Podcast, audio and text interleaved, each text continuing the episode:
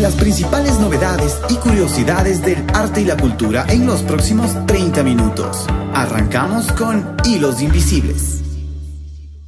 Hola, buenas tardes amigos queridos, bienvenidos a este programa Hilos Invisibles, siempre contentos de poder compartir con ustedes momentos especiales en donde su cultura, su identidad está demostrada en diferentes expresiones. El día de hoy, junto a mi amiga Erika Molina, quienes habla Paola Robalino, contentísimos de estar junto a ustedes. ¿Cómo estás, Erika?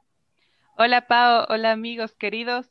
Aquí un miércoles más en Hilos Invisibles y bueno, seguimos tejiendo, seguimos conociendo cómo se hace cultura en Cuenca y cuáles son esos puntos en donde nos cruzamos y cómo representamos e interpretamos tanta, tanta identidad que tenemos, ¿no? Como cuencanos.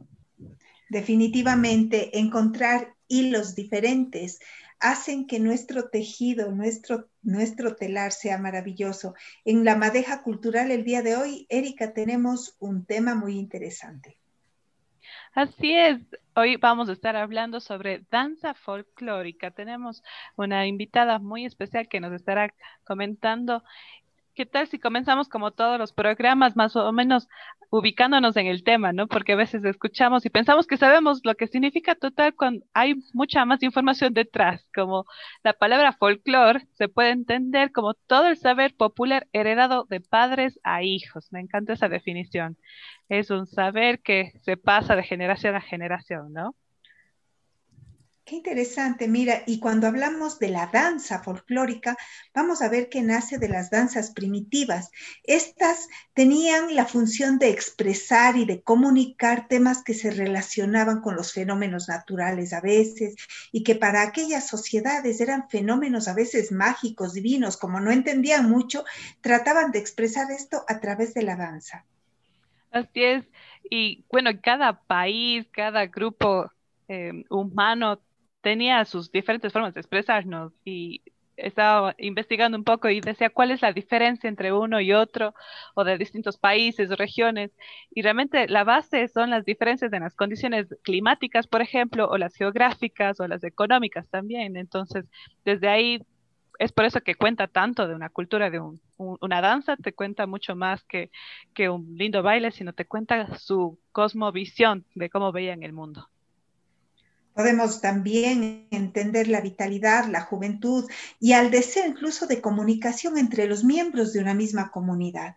Es tan especial porque sí nos identifica. Estoy imaginándome a diferentes tipos de bailes folclóricos de diferentes países y es, es increíble cómo tú puedes meterte, te introduces en su cultura a través de la danza folclórica. Hoy precisamente en un video veía a, una, a personas del África de alguna tribu de allá bailando con, con saltos a, raíz de tambores, con acompañamiento de mm. tambores, que son cosas que tal vez no se dan acá, ¿no? Cada región tiene su baile folclórico diferente, Erika. Me parece súper interesante esto que la, danza folclórica está muy eh, relacionada con lo que es comunicar, ¿no? De una generación a otra y también para expresar tu cultura y realmente está anclada con mucho simbolismo y también es una manera de los pueblos de comunicar, expresar estos conocimientos que tenían, ¿no? Y realmente es la capacidad que tiene el ser humano de aprender, acumular y transmitir los conocimientos que hace que esta riqueza folclórica se mantenga viva en un país. Date cuenta, eh, yo no había sabido esto y gracias a ti, Erika, he aprendido que hay también varios tipos de danza folclórica. Por ejemplo, la autóctona, que es la que se da en el lugar de los hechos y en comunidades indígenas, en donde el indígena danza por el gusto de bailar, junto a sus animales, cercano a su vivienda, en sí, en su tierra o en su territorio el día que indica el calendario festivo. Qué lindo, es, es, la forma en que ellos van comunicando su vida, su cotidianidad. Claro, y también hay este otro tipo de danza folclórica que es autóctona, pero de proyección le llaman, en la que son aquellas en las que los indígenas salen a bailar en otras comunidades o en parroquias también, y se denomina porque la proyección, ya que el indígena sale a bailar fuera de su comunidad, ¿no es cierto? Pero en medio que no le corresponde, lo que le hace cohibirse un poquito, pero es como para mostrar su cultura ya de una forma de, de compartir también. Pero hoy tenemos a una invitada especial que... Así es también hace danza folclórica de proyección, pero ya esta guarda un poco más de relación con la, con la danza autóctona y a base de, de, un conocimiento también del que ya se desea ejecutar para esta actividad específicamente. Y es indispensable que tenga un proceso formativo, técnico, porque es necesario ya conocer sobre la música, el vestuario, los diferentes grupos eh, étnicos a los que pertenecen y se suman algunas cosas como no son el guía escenario, los elementos de maquillajes o los colores. Entonces, el fin de esto es lograr que el público valore la riqueza cultural de un pueblo e incentivar también el gusto de la danza y el folclore, como, como bien hacen todos estos grupos tan lindos que tenemos. Mira qué lindo es darme cuenta que podemos nosotros a través de diferentes expresiones el seguir manteniendo, demostrando y compartiendo nuestra cultura. Eso es lo que hace nuestra danza folclórica. Y por eso, Erika, tenemos una invitada el día de hoy, una invitada que representa un grupo grande. Cuéntanos, por favor. Así es, hoy tenemos a la directora del grupo de baile folclórico, danza folclórica, expresión latinoamericana, a Yolanda Neira. Eh, que nos acompaña hoy día y nos va a estar contando un poco de, la experiencia, ¿no? Pero antes de eso quería contarles un poco más el conjunto de danza folclórica expresión latinoamericana, que está activo desde 1981. Y este grupo impulsa proyectos artísticos, culturales, sociales, deportivos, de turismo y de cultura. ¿Para qué? Para el buen uso del tiempo libre, del arte, los derechos humanos, y realmente se ha incluido a grupos diversos, desde niños, eh, adultos mayores, personas en situaciones de riesgo e incluso privadas de libertad. Eh, este trabajo les ha ofrecido también desempeñarse y, y, representarnos muy bien en espacios internacionales a través de la generación y la ejecución de proyectos de intercambios con más de 20 países, imagínate, tanto en el África, en América, en Asia y Europa. Ellos con esta perspectiva de difundir el arte, la cultura ecuatoriana y la integración social lo han hecho por medio de la cultura. Y así también han tenido algunos reconocimientos, como el reconocimiento de la trayectoria del grupo, eh, dado por la Casa de la Cultura Ecuatoriana Benjamín Carrión, núcleo de la SUAI, y han recibido placas de honoris causa, por ejemplo, en Grecia, o menciones de honores en Israel, y medallas de oro en, por ejemplo, el cuarto Festival Internacional de Folklore Golden 2 de Bulgaria. Entonces, qué gusto poder contar hoy con su directora, Yolanda Neira. Bienvenida. Muy buenas tardes, queridas Erika y Paola. Realmente, ante tamaña introducción tan grande, ya me quedan pocas cosas por decir. nunca, nunca. Pero... Nos da mucho gusto tenerla acá. Muchas gracias. Un gusto para mí estar con Radio Somos Familia y poder participar en este importante programa Hilos Invisibles. Me gustó mucho esa introducción, Paola. Usted decía como que se van tejiendo nuevos hilos para conseguir unas estructuras más sólidas. Y bueno, empezando ya con lo que compete a la danza mismo. El Grupo Expresión Latinoamericana nace en el año 1981 y nace por la inquietud de un grupo de jóvenes que em, estaba muy interesado en conocer y dar a conocer las bases de nuestra cultura, llamémoslo así. Entonces nos ponemos de acuerdo entre varios miembros y decidimos formar el grupo de danza folclórica Expresión Latinoamericana al principio, todos con esa efusividad, con el deseo de seguir, pero todavía sin una orientación muy clara de lo que queríamos, empezamos a investigar y allí nos dimos cuenta que nuestra cultura es tan amplia y no se queda detrás de ninguna cultura en el mundo. Entonces pensamos que esa ilusión que teníamos como jóvenes partía de un capitalismo global que consideraba muchas veces en forma hasta despectiva a los saberes ancestrales y llamándoles como saberes de pueblos atrasados. Mm. Eso para nosotros en un principio fue como un choque porque decíamos, si esos saberes son los que han dado el valor a nuestra historia, a nuestra cultura, nosotros como ecuatorianos tenemos la obligación de impulsar. Y es aquí donde yo digo que la introducción que ustedes hacen es una introducción muy rica por cuanto mm, recoge los ejes en los que se basa el trabajo de expresión latinoamericana.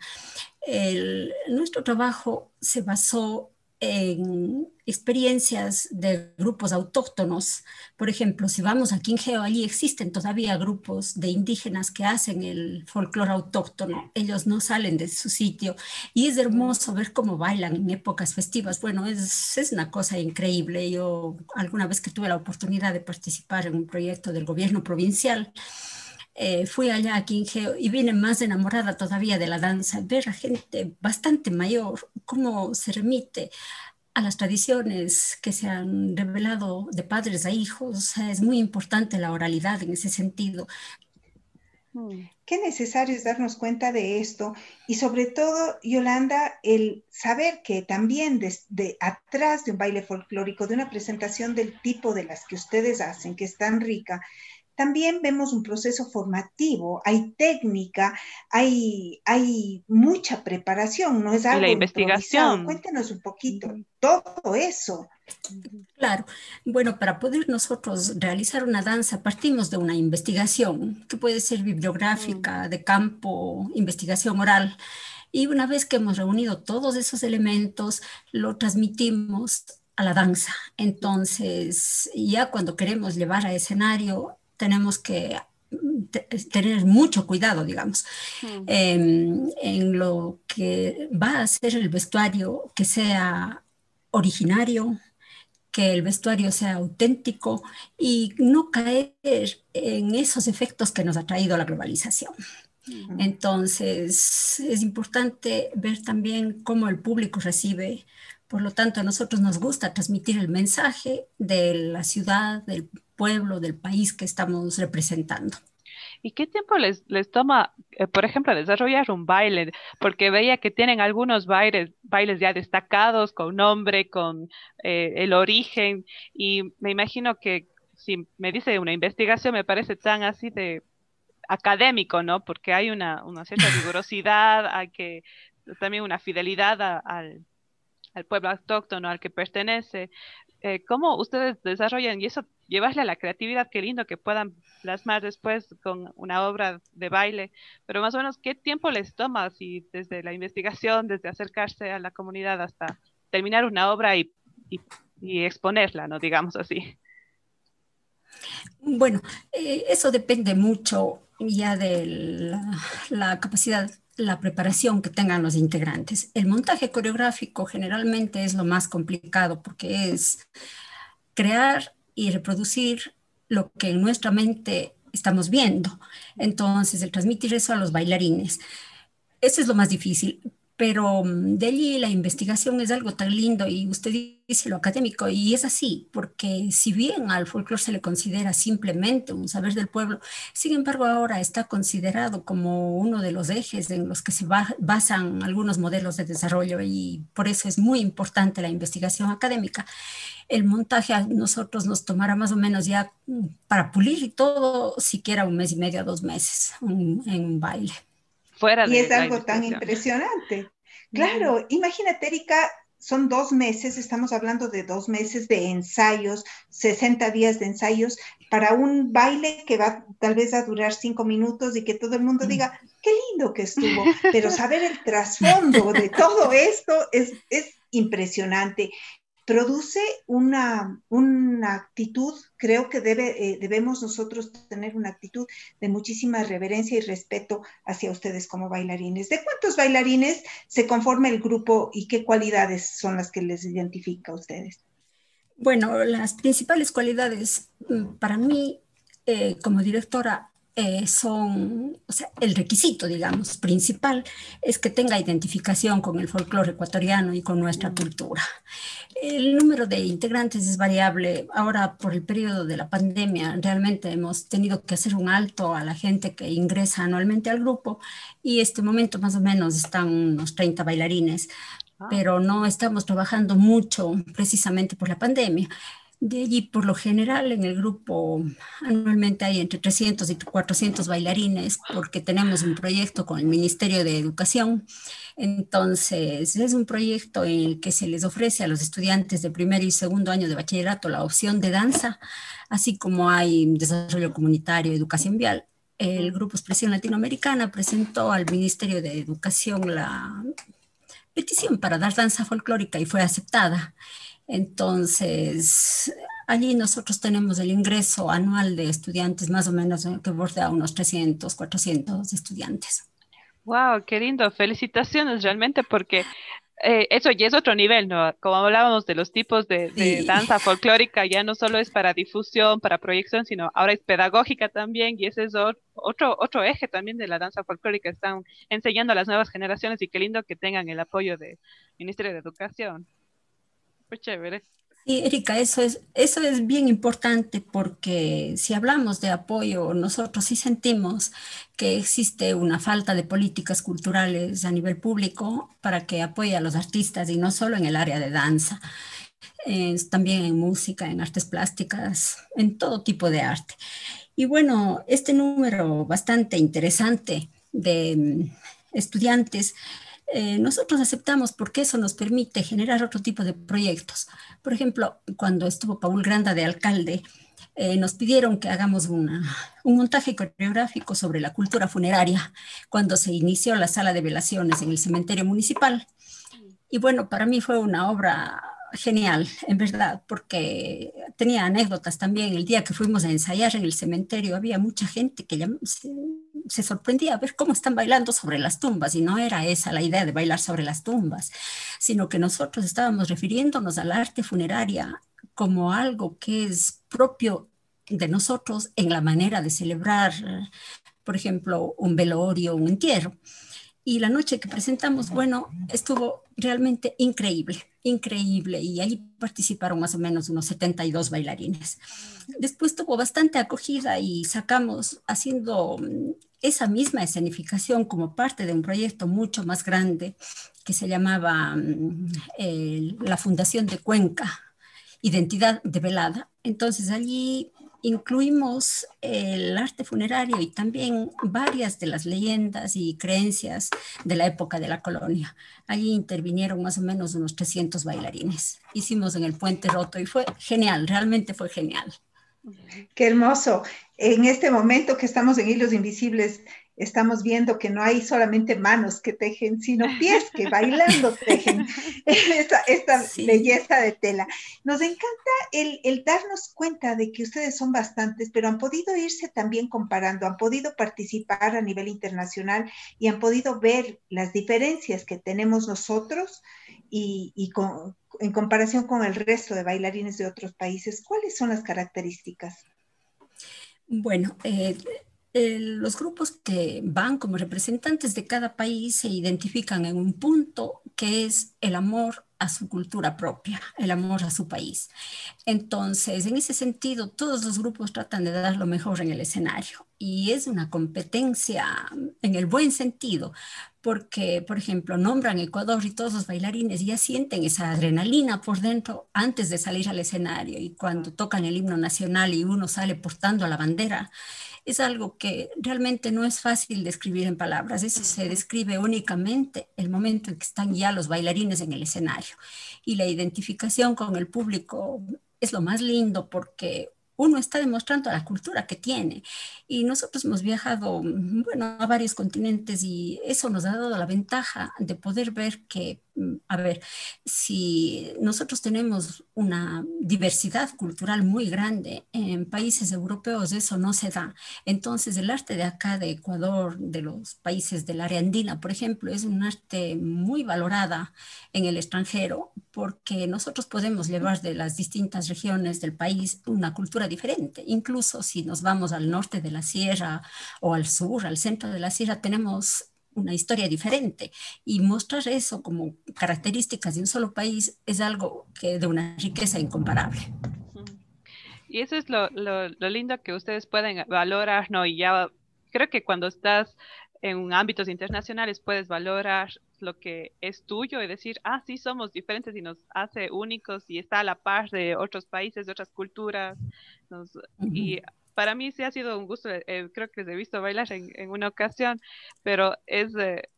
y como usted dice, contagie ese movimiento. Yo no soy muy para el baile ni nada, pero cuando veo bailar, da ganas de bailar, da ganas de seguir ese ritmo porque me están ya abriendo el paso, ya me, ya me marcan el paso y digo, y a veces es solo la actitud del bailarín que digo, ay, esto es mío, nadie más siente los tambores o esta musiquita nuestra landina como, como uno, ¿no? Entonces, qué gusto que da ser ecuatoriano, cuencano, entonces, no, realmente que, que gusto poder, como dice Paola, tejer cultura con los pies, así mismo. Pero cuéntenos, eh, ustedes están entonces ahora celebrando, em, están de, aniversario este mes, ¿no? Porque tengo entendido que ustedes comenzaron ya hace 40 años, pero justo en abril. En abril, 40 años, el 20 de abril de 1981 fundamos el grupo.